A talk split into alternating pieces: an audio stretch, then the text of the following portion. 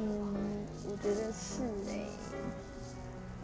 因为我自己蛮常就是站在别人的立场去想事情，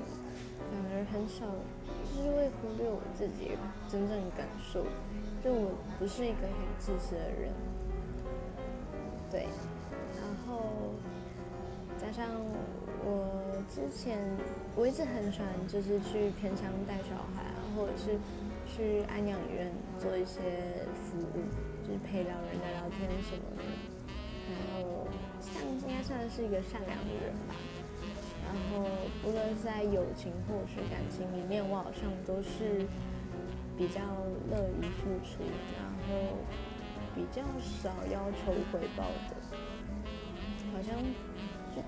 以我的记忆来讲，你真的好像没有真没有没有为了什么而特别付出过，都是不求回报。